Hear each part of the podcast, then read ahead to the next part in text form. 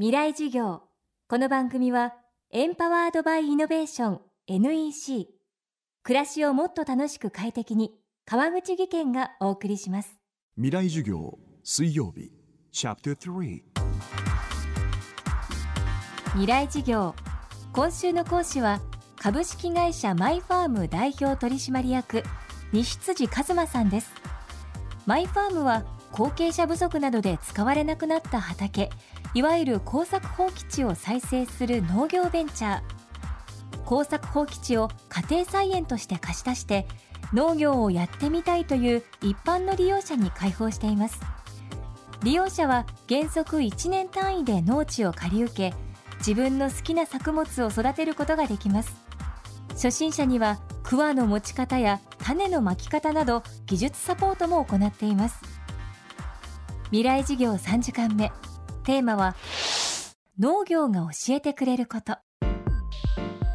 マイファームのうちの会社でですね大事にしてるのが人と自然の距離を近づけようっていうことはすごい大事にしていてやっぱりその今って世界中が人と自然の距離が離れちゃってると思うんですね例えば小学校であの人参ってどうやってできてるんですかって聞くとですね木になってると思ってる人もいますから。それはやっぱりその食育が進んでないっていう一つの原因があると思いますしあと僕たちが普段じゃあコンビニでご飯を食べますと。言った時にご飯の本当の味ってもう分からなくなっちゃってますよね。本当はご飯っていうのはご飯そのものだけで味はすっごいしますし噛めば噛むほど甘く美味しいもの。そういった感覚っていうのを失いつつあるなっていうふうに思ってるんです。なのでその自然と人間の距離を近づけるで近づいた暮らし方っていうのは本来人間的な暮らし方になるんじゃないかって僕思ってまして例えばコミュニケーションも直接やっぱり会って話そうよっていう人たちがきっと増えると思いますしやっぱ助け合いの精神あと自然と暮らす素晴らしさ一番僕自然と関わる時に重要なものって何なのかっていうと自然って自然の速度があるんですけども僕たち普段生きている時に少しでも急ごう急ごうとしたりとかどんどんと自分で時間を早めようとするんですよね。でも農業のいいところはもう必ず例えばどんな作物でも60日経たないと花が咲かないとかですね。120日経たないと実がならないとか。四季があってちょうどこの5月に種をまいたりとか苗を植えないと作物ができないんですよ。自分たちがコントロールできない時間軸があるんですよそこ。なので農業やってる人っていうのは考える時間を持つチャンスを持ってるんですよね。雨の日は本を読んでゆっくり考え事をしたりとかあと物思いにふけってみる。その思考能力っていうのが本当は培われる産業なんだろうなっていうのは農業において思いますね。そのためにやっぱり誰でも農業はやれるようなフィールドを作ってあげることは大事ですしその制度を整えてあげることですごい大事だと思うんですね。でもう一つが世界を見渡した時に例えばアメリカとかカナダとかオーストラリアの農業っていうのは面積がめちゃくちゃでかいんですよね。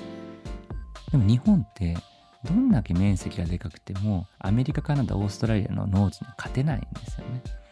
そう考えるとそれを逆にとるとアメリカカナダオーストラリアっていう国々は農家さんが消費者と触れ合う距離っていうのはすごい遠いんですよね。日本の農業の強みっていうのはここに植えたトウモロコシを教えてほしいとか食べさせてほしいって言った時農家さん絶対相手してくれるわけですよね。そういうこう近いからこそできる強みっていうのはあるんですけどもそれにこれから多分日本の農業でどんどん気づいていくと思うんですね。だから自然と人間の距離が近い農業ができるチャンスは日本は持ってると僕は思ってますね。この番組はポッドキャストでも配信中です。バックナンバーもまとめて聞くことができます。アクセスは東京 FM のトップページからどうぞ。未来事業明日も株式会社マイファーム代表西辻一馬さんの授業をお届けします。